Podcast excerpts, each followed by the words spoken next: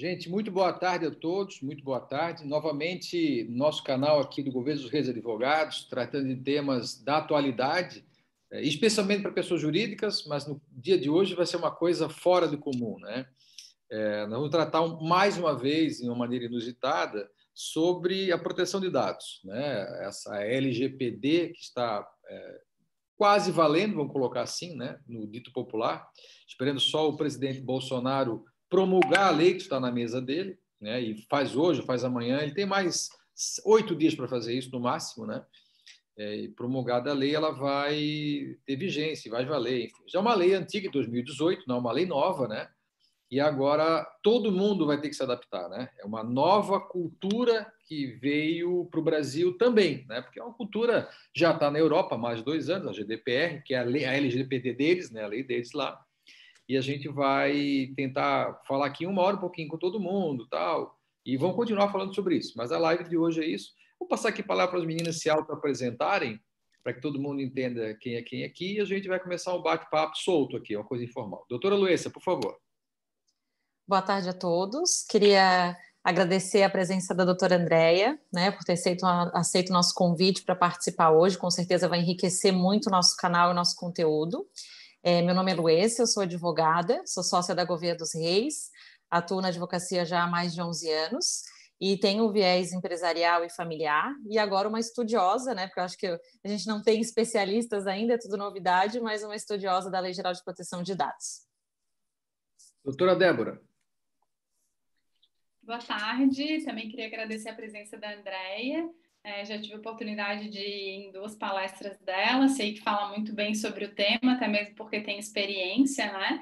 É, eu, eu sou advogada, consultora na GDR Consultoria, na parte de proteção de dados, é, uma estudiosa também da lei, quase me formando em DPO pela Exim e iniciando uma pós-graduação em proteção de dados, tudo voltada para a LGPD, com interesse de atender e ajudar as empresas no sentido de que é o momento de adequar e o momento de iniciar qualquer, qualquer atividade dentro de uma empresa no sentido da proteção de dados. É isso. Muito obrigado, Débora. Professor André, por favor, se auto-presente. Boa tarde a todos, né? Primeiramente, muito obrigada ao Gouveia Reis pelo convite. Para mim é um prazer muito grande estar aí com vocês participando dessa live hoje para a gente conversar mais sobre o tema de proteção de dados. É, Para quem não me conhece ainda, é, eu sou é, Data Protection Officer, né? Eu sou Chief Data Protection Officer da Comunidade Europeia. Eu sou avaliadora externa da Corte de Justiça também em proteção de dados da, da Corte de Justiça Europeia. E aqui no Brasil eu tenho assessorado tanto empresas como também vários órgãos públicos, né? Inclusive aí o TJ de Santa Catarina, agora o Ministério Público também é, nessa grande empreitada que é a proteção de dados, não? E como a gente faz para estar tá colocando isso na prática, né? Então, sou também professora, formo aí várias comissões de proteção de dados aí pelo Brasil afora, e estou aí agora aberta, né, para a gente poder estar tá trazendo esse tema com mais detalhe com vocês e criando esse, essa conversa fantástica aí que vocês me proporcionaram, do papel da advocacia, né? Desse papel tão importante é, da advocacia junto ao empresariado, principalmente, e em relação aos dados pessoais, que é aí o nosso tema de hoje. Então, eu deixo a palavra aí com a doutora Luísa e com a Débora e com o doutor Murilo para a gente estar tá aí, então, é, interagindo nesse tema fantástico da proteção de dados pessoais. Fantástico, fantástico. Muito obrigado. É, Débora, é, vamos, vamos abrir com um pouco uma provocação, que a Débora tá, ela estava no meio de uma live quando passou no Senado. Né? Ela quase teve um treco, ficou branca, se emocionou. E, de repente, no meio da nossa live. não esperava, a gente não, não esperava naquele dia aqui. Pelo contrário. De repente ele promulga, eu já vou ficar aqui ligado na outra tela e aí ela dá um troço. Ela cai de vez para trás. Assim. Eu queria que falasse um pouquinho, abrisse essa live, Débora. Eu sei que estás apaixonada aí pela, pelo tema, né? Hoje no Brasil tem vários apaixonados, alguns estudando, especialistas estamos ainda nos formando, né? Então, dá esse pontapé inicial aí. E depois eu queria ouvir um pouquinho, André, sobre como é, qual é a posição do advogado nessa, nesse mundo todo, né? Onde é que o advogado vai se posicionar nesse jogo de futebol, né? Todo mundo está te falando aí no DPO, DPO jurídico, DPO tecnológico tal, mas é, eu vou ser um advogado, por exemplo. Não, vou ser, não pretendo ser DPO. Posso mudar minha ideia amanhã, mas hoje o que eu imagino ser realmente é advogado, né? E queria que a Débora falasse um pouquinho desse pontapé inicial nisso, a impressão dela. E falar que a gente está um ano aí nessa caminhada, nesses últimos 30 dias, assim, quase sem dormir, né? De tanta gente que pergunta, faz conversa conosco, conversa virtual, né? É, colocaram no Google como implementar a LGPD em 24 horas. Né? Isso, mais ou menos, que eu acho que eles fizeram. Né? Débora, fique à vontade. Então, primeiro eu queria começar conversando um pouco sobre essa vigência da lei, né? Qual foi a reviravolta que aconteceu? Essa lei que ela, ela essa lei foi é, criada já dois anos atrás, então a surpresa da, da, da entrada em vigor dela não deveria causar pânico em ninguém, porque já tem dois anos que a gente está caminhando para isso. E acontece que em março a gente teve, em março não, em abril, teve a medida provisória 959 que prorrogou a entrada em vigor dela para maio do ano que vem. Então, é, tudo começou a, caminhar um pouco mais devagar, inclusive os profissionais da área começaram a, a ter essa. Ah, vamos, vamos caminhar atenciosos, no entanto, a gente tem mais um tempo. E aí passou pelas, pela Câmara de Deputados, eles indicaram a data do dia 31 de dezembro e quando foi para o Senado, o Senado disse: não, a gente já votou isso aqui, a gente já votou as penalidades para agosto do ano que vem e a data de entrada em vigor é agora, não, não tem mais prorrogação. Agora é, existe a discussão, né? Será que já está valendo? Será que não está? É, vamos esperar a sanção do presidente. Então, assim, a verdade é que daquele dia para cá eu já devo ter recebido para mais de 10 e-mails relacionados à proteção de dados das empresas que estão se adequando, não estão. É, eu imagino que se é, eu, né, que estou há um ano estudando essa lei e trabalhando com isso, recebi muitas mensagens. Eu imagino a Andréia, que trabalha há 20 anos e, e entende o quanto que não foi movimentada essa última semana. Então, é, entrando um pouquinho no assunto da questão do advogado e de PO, eu acredito que é uma novidade bastante grande, tanto para os advogados, porque é, muitos advogados, a gente trabalha com lei e a gente tem a tendência à interpretação da lei, e essa a Lei Geral de Proteção de Dados, ela é uma lei um pouco mais técnica, ela precisa de uma é, é, claro que da interpretação quando a gente estiver lidando com o judiciário, no entanto, a gente precisa de uma é, praticidade no momento de implementar dentro de uma empresa. Então, é, são duas vertentes, é o meu ponto de vista. Eu acho que dá para a gente conciliar, se quiser colocar dois profissionais juntos, para poder fazer a implementação. No entanto, a gente sabe que a, dentro do judiciário é o advogado que vai ter que atuar e é para isso que a gente precisa se preparar. É, Andréia. Então, é, é, um grande prazer, né? Obrigada aí, Débora, pela, pela colocação fantástica, né? Desses dois mundos entre o que é o encarregado de dados, né? Aqui no Brasil chamado de Data Protection Officer, é, aqui no, é o contrário, né? O encarregado de dados, que fora do Brasil é chamado de Data Protection Officer, é, que é essa pessoa que está aí responsável dentro das empresas, né, para fazer o acompanhamento do dado. Eu brinco que é o gestor do dado, né, do dado pessoal, é aquele que cuida dos processos ao ponto de acompanhar dentro da base de dados o que está sendo processado, não está sendo processado, como ou não, de criar, de ver se a gente está atendendo e também de estar tá lá atendendo o dono do dado, é, de estar tá atendendo a empresa, não, com seus interesses, está é, fazendo toda uma mitigação, não, de vários interesses divergentes e às vezes que não convergem realmente para uma finalidade comum, é, tentando dali é, garantir o dado de todo mundo. Então, o, o Data Protection Officer é uma figura nova na economia brasileira. Eu gosto de trazer um ponto muito importante aqui, é que o, a, a, a, característica principal da Data Protection Officer é ser gestor. Tá? Ele, ele, ele, não tem, ele não é a pessoa da TI, ele não é o advogado, ele é o gestor do dado pessoal. Então, é, é uma profissão nova que as empresas estão tendo que estabelecer, estão tendo que criar e estão tendo que lidar com elas. Juntamente a isso, a gente vai colocar a própria lei, né? O que, que é essa lei geral de proteção de dados que a gente fala tanto? A gente tem que entender que até então, aqui no Brasil, é, o dado pessoal, né, aquilo que identifica você, eu, qualquer um, era um dado no meio de milhões de outros dados e quem era o possuidor desse dado dentro das suas é, das suas instituições, então possa ele estar em processos ou ele estar dentro de sistemas de informação, né? é, esse dado ele era ali, é do dono. Então, eu tenho, vamos supor, eu tenho um computador, meu computador tem milhões de dados, aqueles dados são meus porque o computador é meu.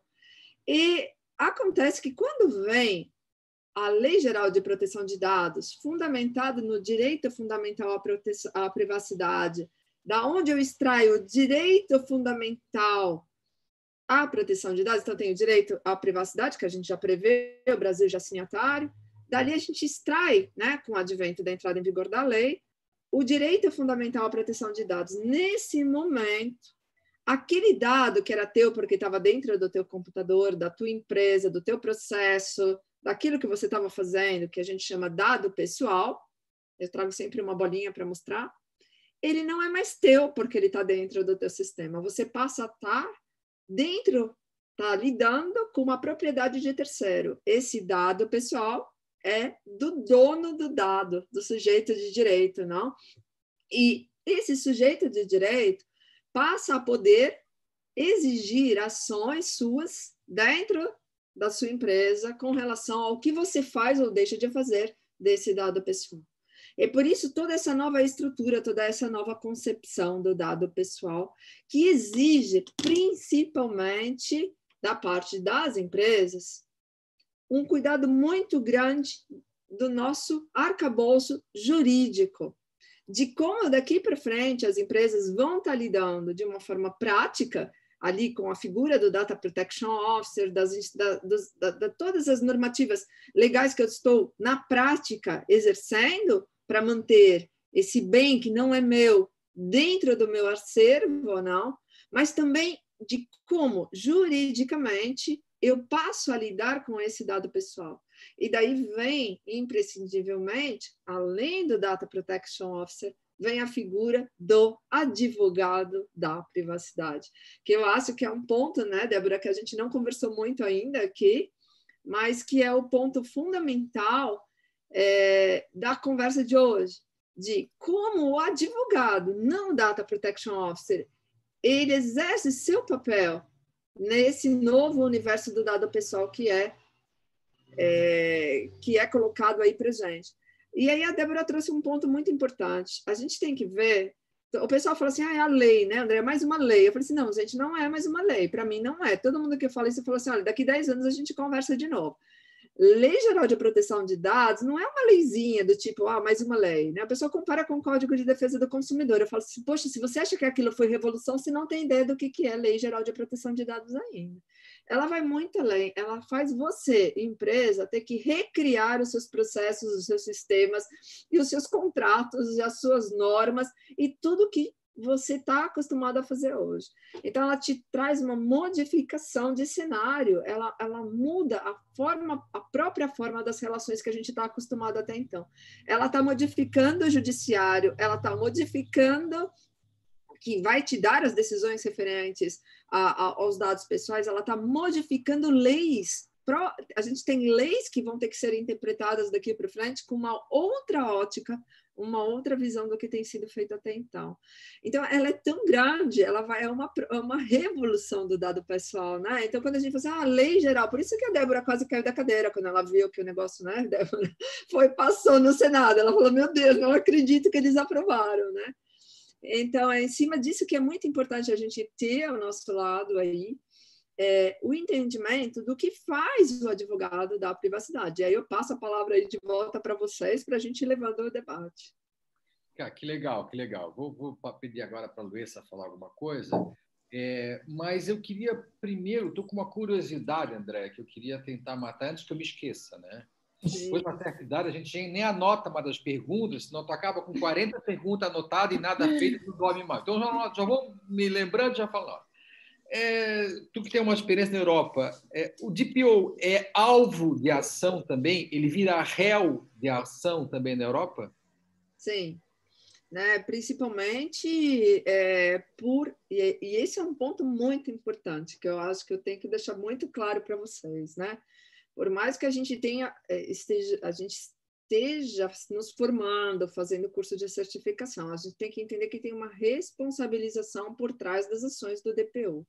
quem vai responder é a empresa, mas a empresa, né, da, da onde ele está se ocupando ali como guardião do dado pessoal da empresa, ela tem que entender que tem todo um critério técnico que pode ser exigido do DPO e das ações que ele empreende ali dentro e que ele vai estar sendo responsável. Então o pessoal fala assim para mim, Andréa, mas qual é esse perfil, né? O que, por quê? Porque assim, o DPO ele é neutro dentro de qualquer empresa, né?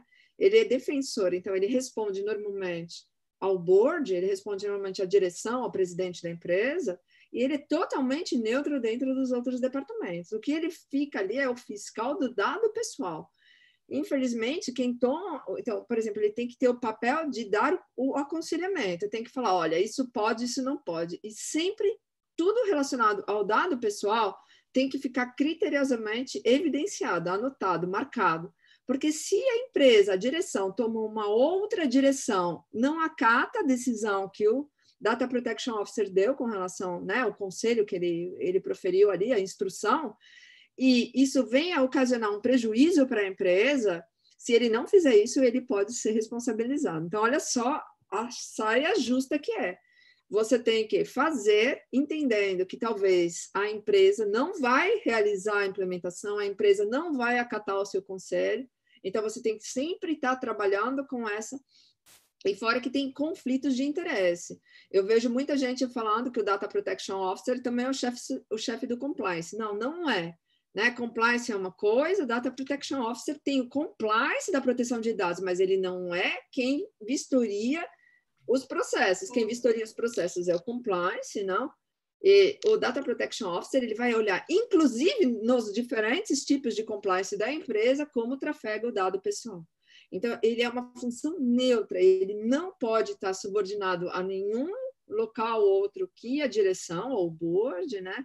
E ele tem que dar instruções. E ele tem que só que suas instruções não são obrigatórias, porque quem toma decisão é o board, quem toma decisão é o presidente da empresa.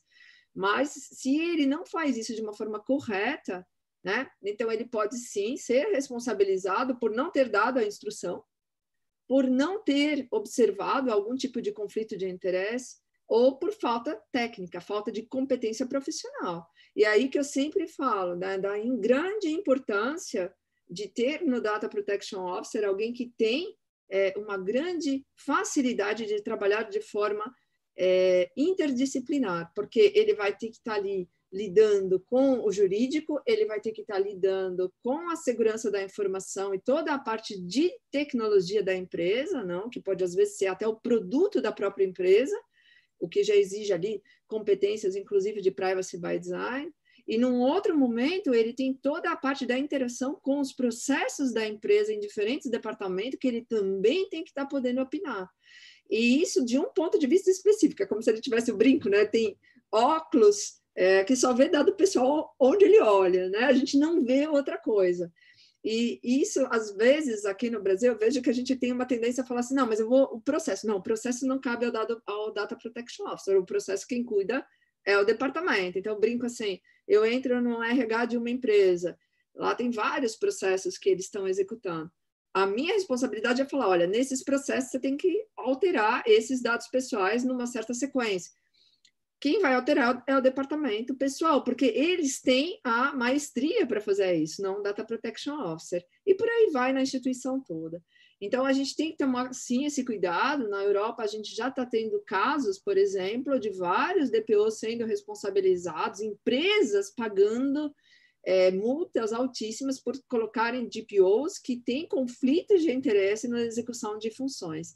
Entre elas, por exemplo, como eu falei para vocês, a quem controla o compliance e quem controla o dado pessoal, né? Então a gente tem que ter sempre uma neutralidade muito grande em relação às ações da própria empresa ali que a gente está orquestrando.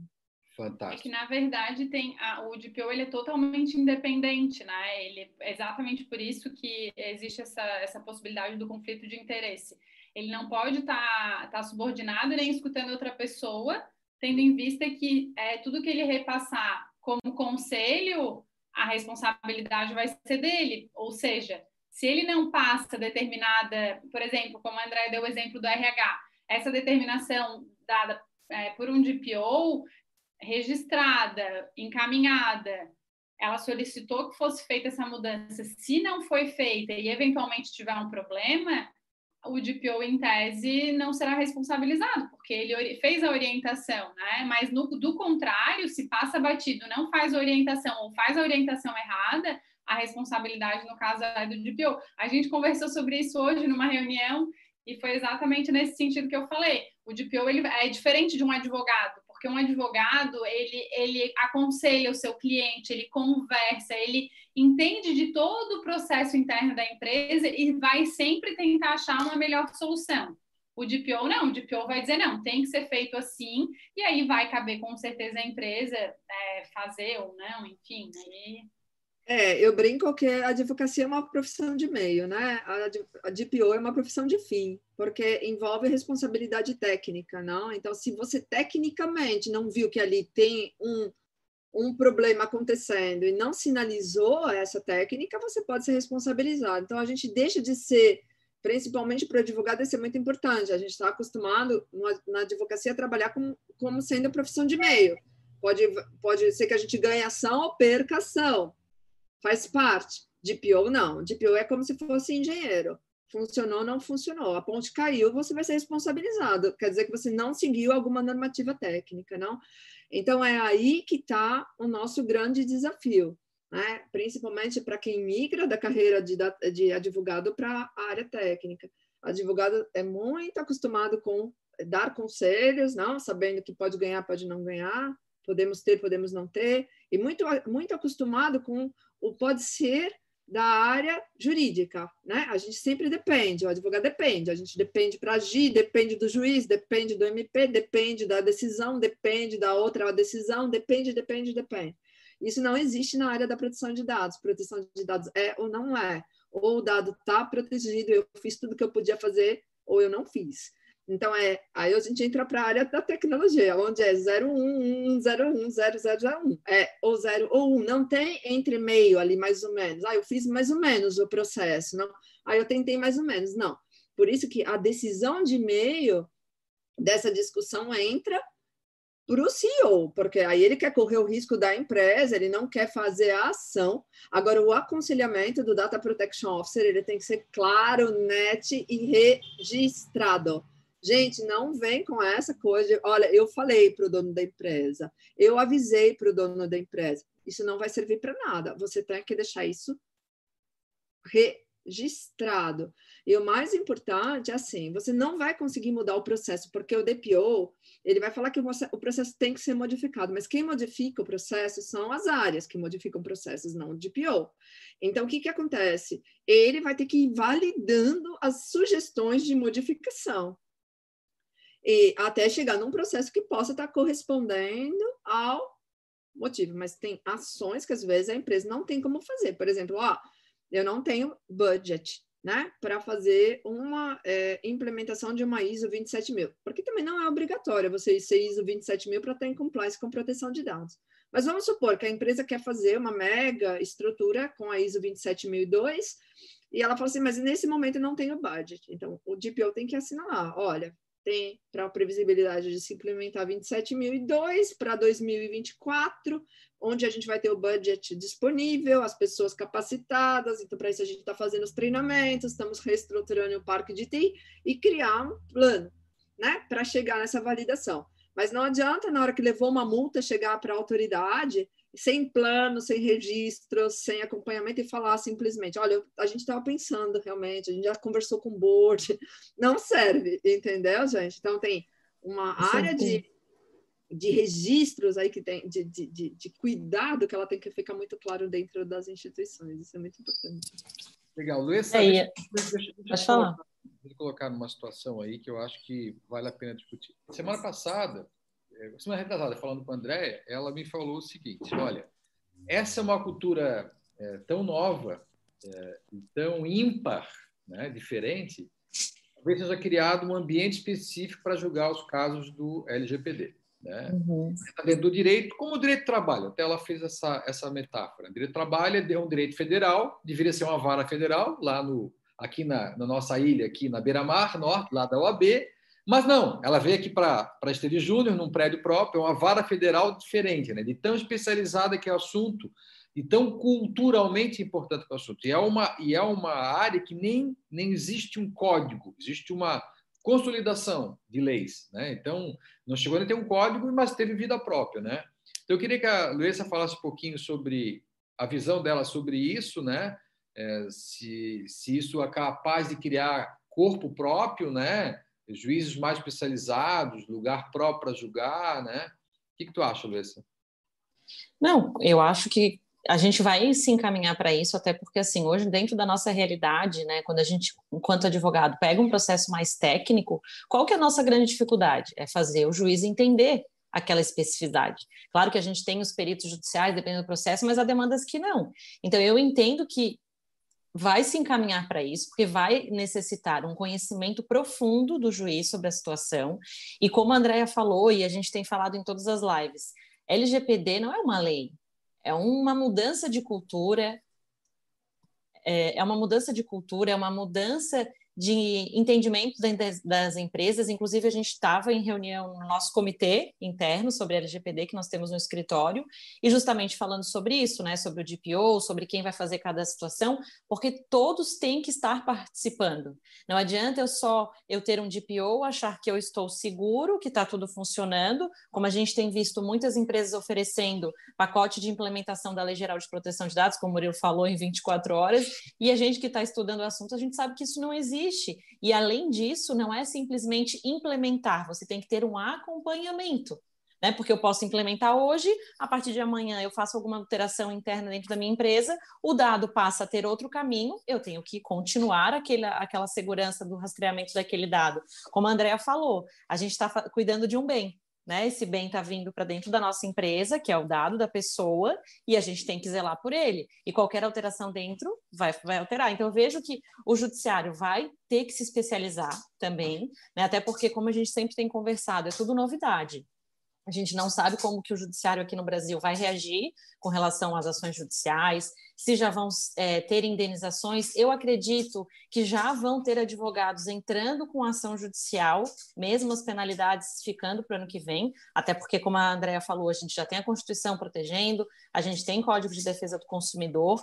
Eu fico me perguntando como que vai ser é, o recebimento dessas ações, porque eu acho que vai ter, tá? Eu acredito que a partir do próximo mês já vai ter algum advogado fazendo ação. Se vai ser julgada procedente, procedente a gente não sabe, é uma caixinha de surpresa, então a gente está aqui ansioso para saber como que o judiciário vai se posicionar, mas penso que sim, eu acredito que essa vai ter que ser uma vertente nova do judiciário, assim como para os advogados, né? Eu tenho vários, vários colegas super preocupados, mas eu nem mexi nessa lei, agora vou todo mundo achou que ia imprimir a lei, assim quando entrou o código, né, como a própria Andrea deu exemplo, ou o CPC, ah tá, alterou isso aqui, é só uma lei, é só cumprir, e na verdade a gente está vendo que não, é a lei, é a tecnologia, não adianta o advogado simplesmente achar que vai ficar só focado na lei, ele tem que entender um pouquinho da segurança, claro que ele não vai ser um especialista, mas ele não pode simplesmente ser cego para essa parte, né, porque vai necessitar desse corpo técnico dentro da empresa, do jurídico, da tecnologia e a equipe toda inteirada. Então, realmente, eu acho que é algo que o judiciário vai, vai ser um, um grande desafio também,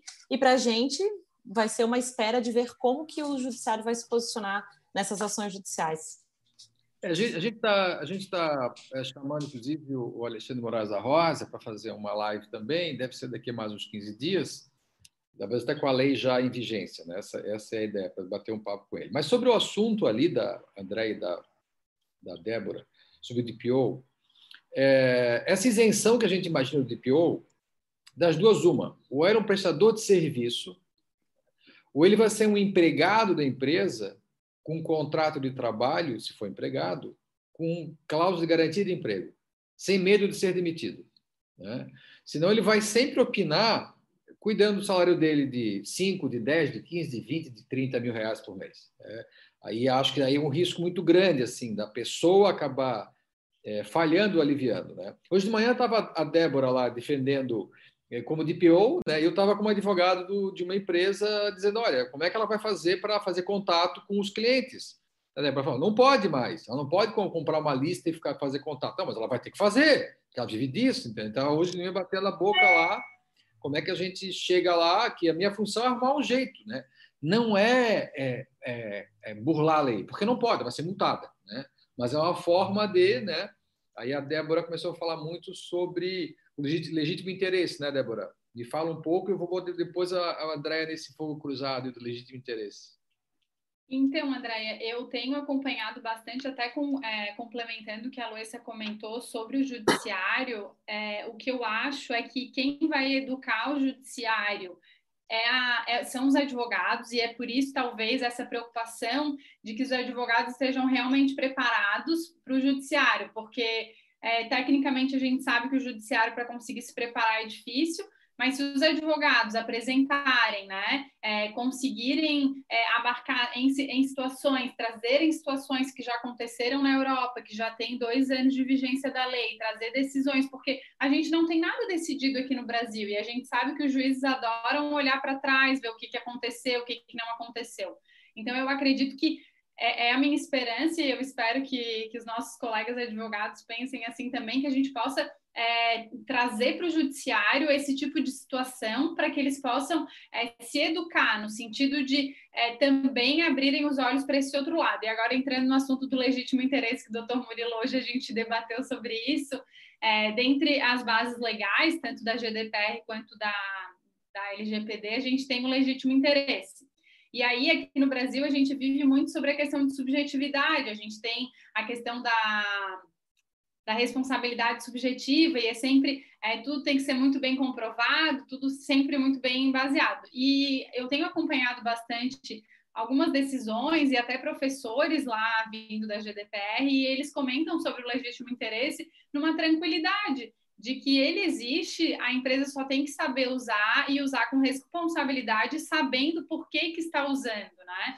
Então, eu também queria saber um pouco da tua opinião em relação a isso, sobre essa base legal, que na verdade eu vejo muito mais interessante do que propriamente o consentimento, que é algo que o titular pode simplesmente se desfazer dele e aí a empresa fica na mão, não podendo mais utilizar os dados, ao passo que o legítimo interesse a gente teria alguma justificativa. É, eu, eu vou colocar para vocês é, dois pontos, né? Então, é, a gente tem que ver que na Europa não é questão de dois anos, né? Na questão na Europa é uma questão de mais de 20 anos a proteção de dados na maioria dos países europeus.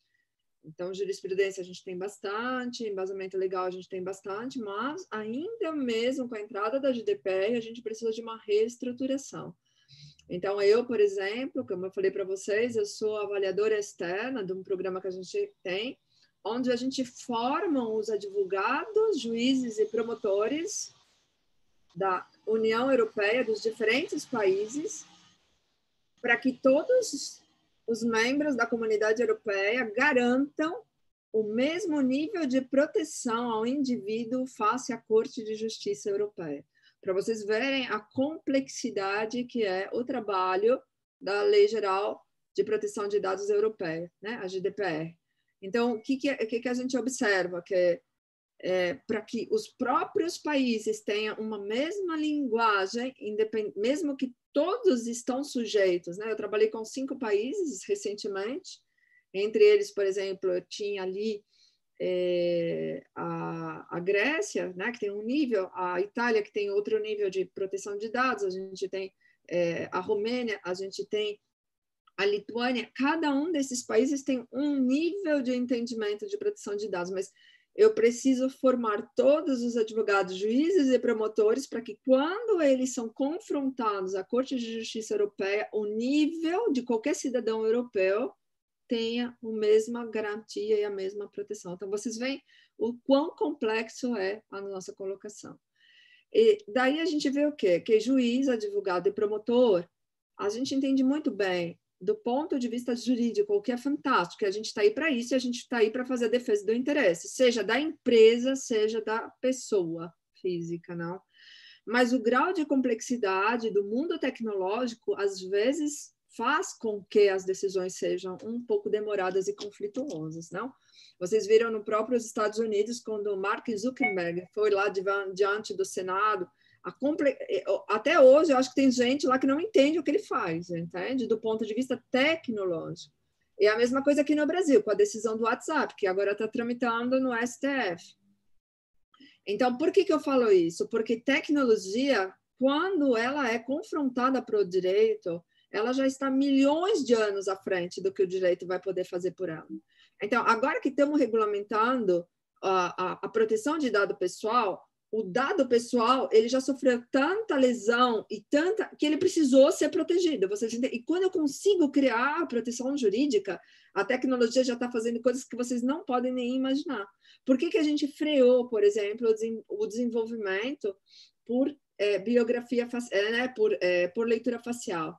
Então, tudo isso mostra que, peraí, porque a gente não consegue simplesmente hoje, naquele ponto de vista tecnológico, não, realmente garantir a proteção do dado pessoal. Então, peraí, então não vou usar por enquanto, deixa a tecnologia se virar de outra forma, depois eu volto a atuar ali dentro. Mas isso a gente está falando de dois pequenos tipos de processos, enfim. A quantidade de tecnologia é muito grande. Quem é da tecnologia, que realmente trabalha nesse mundo, sabe que quando a gente começa a discutir ela na população, ela já está disseminada dentro dos meios. E normalmente a tecnologia tem aquela faceta, não, que é mais importante ainda, da não transparência. Ela não é transparente na atuação. O que você enxerga da tecnologia não é o que a tecnologia faz. E tudo isso leva a um corpo jurídico que precisa se adaptar no ritmo da lei, que não é o ritmo tecnológico, entende? Você não tem tempo, eu sou bem sincera, de estudar lei ao ponto de fazer defesas de interesse de direito fundamental, de direitos humanos, e ao mesmo tempo ser um super expert de tecnologia. Não tem como. Então, você tem que aprender a trabalhar você tem que ter um interesse pelas áreas, você tem que entender o gerenciamento de processos, mas você tem que ser o must da tua, do teu entendimento legal e jurídico para fazer aquela defesa. E eu estou colocando tudo isso porque eu vejo que hoje, quando a gente traz para as empresas o que vai acontecer, a gente meio que está fazendo uma prediction, né? Estamos usando aí um pouco de, de, de, de predições de sistemas, eu brinco, né? Estamos fazendo uma predição e parece que a gente está prevendo o futuro, né? E achando assim que as coisas estão muito longe da gente. E a gente vem assim com termos europeus que aqui no Brasil os instrumentos jurídicos não têm o mesmo significado. Quando eu falo de consentimento, por mais que parecido, o consentimento na Europa vem de uma população que já entende o direito fundamental à proteção de dados que já tem isso desde que ela nasceu. Eu convivo com isso desde que eu nasci. É, é, faz parte de mim, entende? Eu não vou. Eu chego aqui no Brasil, levo cada susto. Eu falo, mas como que eu vou colocar o meu CPF na farmácia, assim, de qualquer falando? Eu, eu quase caio da cadeira, não? É, vou na padaria, teu CPF. Eu, por que meu CPF? Entende? Então, é, é outro contexto. Aí eu falo de consentimento, porque consentimento é muito frágil juridicamente. Eu dou, eu retiro porque eu já tenho noção do próprio direito. O Brasil está começando com a questão do consentimento. Como é que a gente vai poder tratar o consentimento como europeu? Não dá. Então, os advogados, principalmente, têm que estar muito atento para justamente invalidar consentimento dado. Gente, aqui por, por se você aceita dar seu CPF por alguns centavos de desconto como você pode falar para mim que você tem autonomia suficiente, entendimento suficiente do que vai ser feito e processado por tecnologias que você desconhece dos seus dados pessoais em troca daquele consentimento? É um instrumento muito frágil. Para mim, é prescrito totalmente, quase. A gente não tem ainda um grau de maturidade do entendimento do próprio direito para poder estar tá usando do instrumento da, do consentimento. E de outro lado, que aí para mim é uma coisa muito importante também, o legítimo interesse. O legítimo interesse, que também a gente está discutindo muito e colocando as empresas diante disso, também é um direito que provém do entendimento, do uso e do exercício para que eu possa falar e, e alegar isso contra um outro direito de fato onde eu acho que as empresas também não estão preparadas. Vai ter muito abuso. Então, de um lado, vai ter muita fragilidade e de outro lado, vai ter muito abuso de legítimo interesse. Porque no contexto europeu, para eu tirar o que é um legítimo interesse, eu já tenho toda uma categorização jurisprudencial onde eu posso me basear para falar que se é ou se não é. E mesmo assim, eu ainda tenho controvérsia dependendo daquilo que está sendo discutido. Vocês imaginam aqui no Brasil que a gente ainda não abriu essa definição de dizer o que é o legítimo interesse, quando ele é válido e quando ele não é válido, face a consentimentos que foram dados numa ordem anterior e que nessa ordem presente são super frágeis. Então, eu vejo muito conflito. O advogado precisa se posicionar do ponto de vista contratual nessa mudança e até o estabelecimento de uma pacificação jurisdicional. Então, eu vejo muito forte a necessidade do advogado presente, trabalhando a conscientização de que a partir de agora eu não peço consentimento, eu faço um contrato, eu explicito responsabilidades e peço realmente a participação da outra parte, porque sem isso, Ministério Público, PROCON, órgãos de defesa do consumidor, é, qualquer que seja a validação, vai sim poder querer desconstituir o instrumento jurídico que foi utilizado para validação do uso do interesse fundamental. Então, uhum. eu, essa é a minha opinião, vendo tudo que vem acontecendo na Europa durante 20 anos, trazendo aqui para vocês o fato de estarmos diante de uma nova concepção é, jurídica muito forte, com instrumentos que não são ainda é, do interesse do brasileiro. Então, a gente já desconsidera o consentimento na Europa. Vocês imaginam aqui no Brasil, onde nem o direito ainda foi totalmente assimilado. Então, deixo aí meu ponto de vista. Não são todos que gostam quando eu falo isso, o pessoal fica um pouco bravo, não. Mas eu acho que o advogado precisa ter essa consciência e, e começar a fazer instrumentos que a gente possa realmente cobrar responsabilidade das duas partes. Porque não tem só o coitadinho do dono do dado pessoal, ele também tem que saber. Uma vez que está claro para ele que ele sabe, ele deu o dado dele, ele vendeu, ele emprestou, ele permitiu, ele também vai ter que vai ter que responder. Então, a gente tira essa coisa do, do, do, do pobre, coitadinho, dono do dado, não? que também tem que conhecer o que pode ser feito com o dado dele e tem que vigiar e controlar o dado dele como qualquer outro bem de que ele dispõe. E, de outro lado, dá um peso, um equilíbrio para as empresas aí, tá?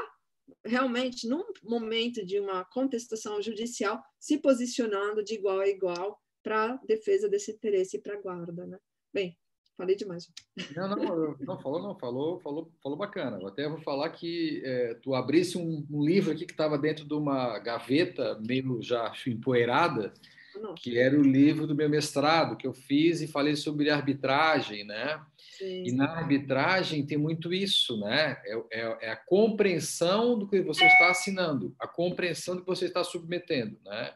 Isso é, é que a arbitragem é um direito mais real, porque não tem tanta rituais, são menos, menos ah, movimentos judiciais ali internamente na, no, no, comitê de arbitragem, mas eles são mais verdadeiros. Tu assinou e não tem recurso, tu, enfim, é, mais, é, encurta mais o caminho, mas tu tem que estar muito consciente disso, entendeu? Então, esse ponto de vista, André, é muito importante. Sabe? O básico consentimento, eu aceito, se a pessoa não entender o que ela está aceitando, entendeu? Isso facilmente depois é quebrado por um advogado de, de autores de ação, né? Olha, a empresa pegou o consentimento. Ah, né, deu um X aqui, deu um opt-in aqui, uh -uh. mas ele não sabia nem que ele estava assinando, isso foi muito rápido, entendeu?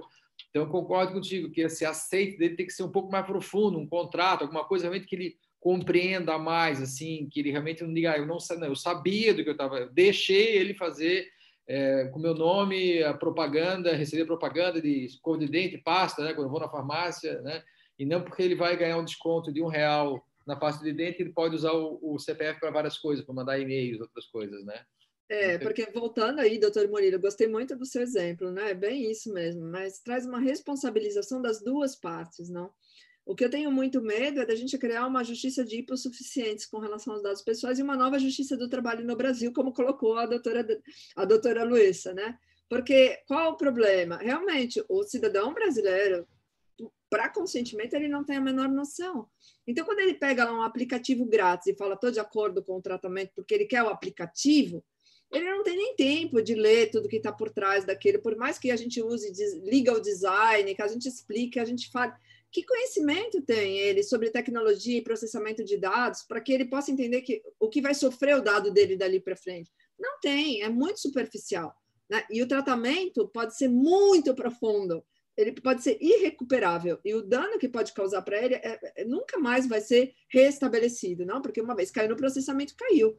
Então eu vejo assim, como a gente sair desse cenário, né?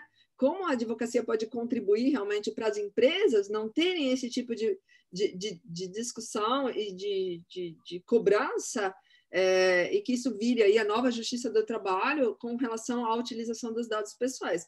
É, e, e, mesmo como a gente colocou, legítimo interesse, colocou o, o consentimento, são realidades europeias que não diferentes de uma justiça super, é, de uma justiça brasileira super protetora.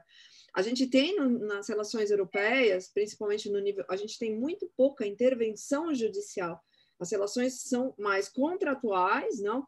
E, e quando tem uma, uma, decisão que você deu seu dado porque você deu o seu consentimento, ou aquilo é um legítimo interesse, a gente está dentro de uma população já com amadurecimento com relação ao tema sobre isso. Aqui a gente está começando, né? Então a gente tem que meio que, assim, eu falo, tem que meio que proteger o, o arcabouço, assim, né? Do, do Não, com certeza, Andréia. E a minha grande preocupação é que o Brasil ele tem essa dificuldade da transição, né? E já tem uma cultura de judicialização. A Débora uhum. já até numa, numa das lives que a gente participou deu o exemplo do cinto de segurança, né? O cigarro em restaurante, que antes para a gente era uma situação totalmente normal e que teve aquela resistência toda. E é o que eu acredito que vai acontecer agora, porque é, é o que tu, a tua fala foi fundamental, porque a gente não tem nem a noção do que, que é o consentimento. Então, como é que eu vou fazer toda uma alteração de cultura para conscientizar o usuário, o que tem o dado, e principalmente, né, porque como a gente sempre tem falado nas lives, nós quatro aqui estamos trabalhando para defender empresas e ajudar empresas a não serem processadas e atuarem de forma correta. Mas, ao mesmo tempo, vai ter muita gente atuando para ingressar com ação judicial e pedir dano moral, né? Que a gente sabe que é acontece. De COVID, não? Exato. Exatamente. Então, assim, eu acho que vai ser um. É, essa é uma das grandes preocupações, claro, e além do mais, né, como até a Patrícia falou, numa das lives que eu assisti, o, nós criamos uma LGPD Tupiniquim, né, porque a gente fez o lançamento de uma lei, a, as penalidades ficaram para o ano que vem, a lei está entrando em vigor agora, algo que não faz sentido, né? Ainda mais sabendo que a gente vive num país de judicialização, o que, o que eu acredito que dá mais fragilidade e, inclusive, vai fazer com que as empresas demorem mais ainda, porque com certeza vai ter muita empresa, mesmo com a vigência da lei, deixando para fazer o seu processo de adequação e de implementação só lá para o ano que vem, porque as penalidades vão só estar no ano que vem, né? Então é uma situação bem complicada. Aí é um ponto importante também de esclarecer para as empresas que as penalidades que ficaram para o ano que vem são penalidades administrativas da Exatamente. de Proteção uhum. de Dados. Isso não tem nada a ver com o sujeito de direito, o dono do dado pessoal, entrar com pedido, não, seja via Ministério Público, via órgão de defesa do consumidor ou via uma justiça direta, para uma, é, para uma é, busca né, dos dados dele dentro daquele universo e aquele contexto das bases é, das bases da empresa. Então, a gente tem que estar tá entendendo que não estar em dia com a LGPD tem grandes riscos, não? Então, tudo bem, você não vai ganhar multa, não vai, ser, não vai ter interdição é, de, é, de exercício por enquanto, mas isso não, não vai evitar que você tenha ações penais ou ações judiciais, ações é, mesmo, né? É, do PROCON e de outros órgãos de defesa do consumidor. Né? Fantástico. É gente, a gente está com é, mais cinco minutos para. A gente sempre tenta cumprir a uma hora certinho, né? Para todo mundo ficar é, legal, saber a hora que chega na live, a hora que sai. Então a gente tem mais cinco minutos, que pode ser mais cinco, enfim, dez minutos mais cinco de prorrogação, para a gente ser assim, as recomendações finais, né? É, o que, que a gente, qual é o primeiro passo? O que, que a pessoa deve, para que lado que eu vou correr? Essa que eu vou sugerir, né? Porque é, é tem que correr agora. Deixou, esperou dois anos, né? Não tem nem a cultura do dado, da produção de dados, como na Europa. É, para que lado que eu vou correr, Luessa? Bom, eu acho que o primeiro passo é o conhecimento, né? Porque é muito fácil você ser empresário dizer ah, eu não preciso, acho que não preciso, como a própria Andréia falou, ah, não, a penalidade ficou para o ano que vem. Uma, é, é conhecimento, é saber o que é a lei, se informar e começar a partir de agora, principalmente em decorrência dessa questão da, da vigência, de sim pesquisar, consultar uma empresa para lhe dar assessoria, para o diagnóstico e implementação da Lei Geral de Proteção de Dados, porque é um caminho longo, é uma mudança de cultura, é uma mudança de entendimento e que vai envolver todos da empresa, porque a gente sempre fala, não vai ser o dono da empresa que vai errar, vai ser a secretária, vai ser o RH, vai ser o prestador de serviço que vai ser o controlador ou que vai utilizar, vai ser o operador do dado. Então, realmente, o nosso conselho é para que você vá atrás de conhecimento e não deixe para fazer depois, e principalmente já defina dentro da sua empresa quem é o comitê, quem são as, as, pessoas responsáveis de fazer reunião, que eu acredito que agora tem que ser pelo menos duas por semana sobre o assunto, para definir passos. Olha, o jurídico, quem está que tá cuidando, como é que está a parte de tecnologia, a gente tem software, a gente tem. Onde é que estão os nossos dados? Estão na nuvem no Brasil, estão no exterior, então. É, se eu falar um item que tem que começar, eu, eu estaria sendo leviana, né? Então, eu acho que a gente tem que primeiro ter o conhecimento, até porque cada empresa está num nível de maturidade. Então, essa empresa tem que fazer esse comitê, ver em que passo que ela está, para daí sim ver dentro da situação dela o que é mais urgente fazer. Então, não vou dizer qual o primeiro, porque eu acho que realmente seria muito leviano, porque é uma questão que envolve algo muito mais complexo de entendimento de cada operação e cada empresa. Débora, para que lado que eu corro? Qual é o primeiro passo? Está sem a voz. Está fechado. A Luísa falou um pouco sobre por onde as empresas devem começar. É, eu vou falar um pouquinho sobre o apelo da nossa live, que é em relação aos profissionais. É, comentar sobre a importância de pessoas com, com conhecimento que a gente já tem, a gente, eu digo a gente do direito, que somos aqui todos advogados. É, eu li essa semana três resoluções do CNJ, nenhuma delas era da área civil, as três eram em relação a, aos dados de, de presidiários, aos dados de pessoas condenadas, tudo relacionado à Lei Geral de Proteção de Dados. Então, notem que é o judiciário inteiro se movimentando em relação à proteção dos dados.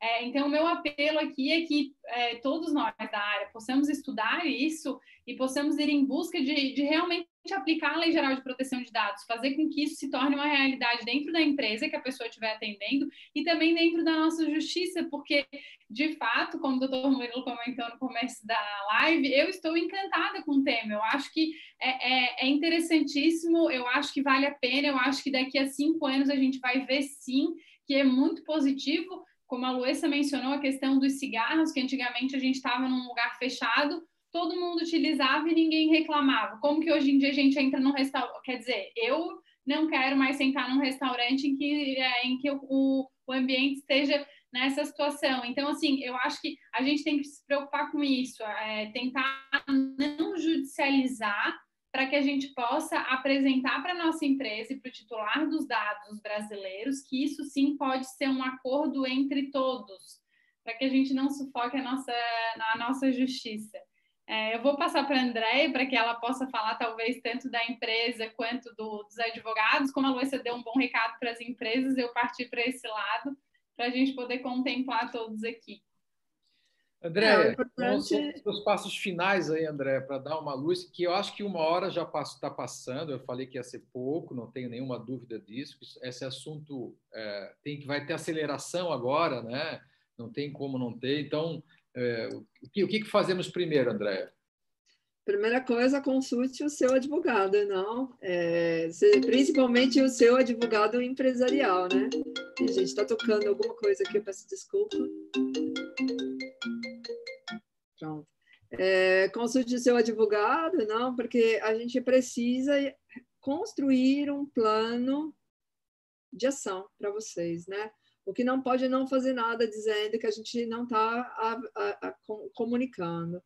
É, o trabalho é grande, ele já tinha que ter começado há dois anos atrás, então realmente a gente precisa é, se colocar ao trabalho, ter aí um mapeamento, ter aí uma visão de um, de um especialista, principalmente de um encarregado de dados, e isso tem que começar. Então, comecem, né? Parem com essa, vou esperar a lei, vou... já entrou a lei, né? Para quem acha que não pegou, já pegou. Pra... Né? Então, assim, e não é um fenômeno brasileiro que está acontecendo, é um fenômeno mundial. Uma hora ou outra o Brasil tem que se adaptar e você também. Senão você vai perder parceiros comerciais, você vai perder contratos e você vai perder clientes. Porque uma empresa que hoje não tem a segurança de tratar os dados convenientemente dos, dos donos dos dados, vai perder cliente. Fornecedor e é, é, ele só vai poder estar tá contactando com você, com a tua empresa, se você está adaptado às leis gerais de proteção de dados. Então, se você não se colocar nesse movimento, quem vai sair perdendo é você. Sem falar em toda a parte né, de e-commerce, mundialização de comércio, enfim, tudo isso onde você vai estar excluído. Então, realmente não estou vendo né, é, o que você ganha de benefício de não se adaptar, além de risco de multa, risco de processo, risco de problemas, não? E perda, né? principalmente perda. Eu brinco muito que quando eu cheguei aqui no Brasil, eu falava assim: Poxa, meu, você precisa investir nisso porque vai ser uma vantagem para você muito grande. Você vai estar na frente, está num oceano azul. Agora você já começa a entrar naquela faixa assim que você não vai fazer menos que a tua obrigação. E daqui a pouco, se você continuar sem fazer nada, você está fora entende? Então, eu deixo aí o recado para o pessoal se colocar em ação, fazer. Desculpa, tá? às vezes eu sou meio brusca, assim, mas é, eu vejo assim que a gente está demorando muito. E não tem mais essa, precisa priorizar, porque outra coisa também, não adianta achar que vai fazer implementação de proteção de dados sem priorização, né? Com tudo que uma empresa já tem no dia a dia. Então, a gente tem que ter aí principalmente os diretores, o presidente, tem que saber que vai um investimento para essa área agora sim, porque vai necessitar uma nova estrutura. Ah, André, mas estão em época de Covid. Gente, vai ter que reestruturar. Da onde eu vou tirar algumas coisas que eu vou parar para poder dar, então, é, suporte para essa área que precisa nascer dentro das empresas. E lembrando que proteção de dados é uma área dentro da tua empresa, não é apenas uma coisa assim que eu resolvo uma hora por semana, duas horas por semana. O que, que o doutor colocou aqui, e a Débora também, é uma, duas horas de reunião das equipes, tá? Para poder, agora, para fazer o problema é em tempo integral, né? Para poder realizar. Então, fica aí a minha fica aí a minha, a, a minha dica para vocês, né? Eu acho que vocês vão estar tá aí, graças a Deus, eu estou vendo que tem bons escritórios aí se organizando. E fico muito feliz de saber que a gente vai estar tá tendo esse suporte é, para essa implementação. Parabéns aí, o Gouveia Reis, né? Fico feliz. Muito obrigada mais uma vez pelo convite de estar aqui com vocês. Sim, muito obrigado a você, Andréia. É, deixa eu falar um pouquinho, dois assuntos rápidos para fechar aqui. É, faz um mês atrás eu levei duas pessoas para fazerem negócio, dois clientes do nosso escritório para vender um produto para o outro. E os dois estão falando, eu estou, nós estamos falando para os dois o problema da eh, LGPD. Um começou a se mexer. Então, quando o Jorge chegou na mesa querendo oferecer o produto, aí o pessoal perguntou: tá, mas já está adequado ao LGPD? Ele não estava. Ele não tinha começado. Não fechou o contrato naquela hora, voltou para casa para fazer dever de casa, e isso está parado há dois meses que não deu o passo na hora certa e, e retardou, não perdeu, mas retardou o fechamento do contrato aí. Não, eu acho que isso realmente, como o André falou, agora já não é nem mais vantagem, é obrigação de fazer, né? de ser adequado aos primeiros passos. Né? E, e acho também que todo mundo vai errar. Né? Todo mundo vai errar. Nosso trabalho no escritório é defender as empresas é, e mitigar o risco. Né? Errar menos. Né? Errar menos, exatamente. Errar menos, porque todo mundo vai errar se tu orra, é, erra menos e tu vai ter é, mais se mostrou a prevenção, o juiz automaticamente que julgará o caso percebeu que você deu vários passos, é início de procedimento e tal. Então, realmente, isso é muito, muito importante. Vou agradecer a todos vocês. Meu nome é Murilo Gomes dos Reis, eu sou advogado da área empresarial e voltaremos aqui na semana que vem novamente. Vou voltar a chamar a André, convidá-la para uma nova conversa. Depois que estiver valendo a lei, promulgada a lei, vamos falar assim. Obrigado, Luiz, obrigado, Débora, obrigado, André. Muito obrigado, Luiz. Até logo a todos.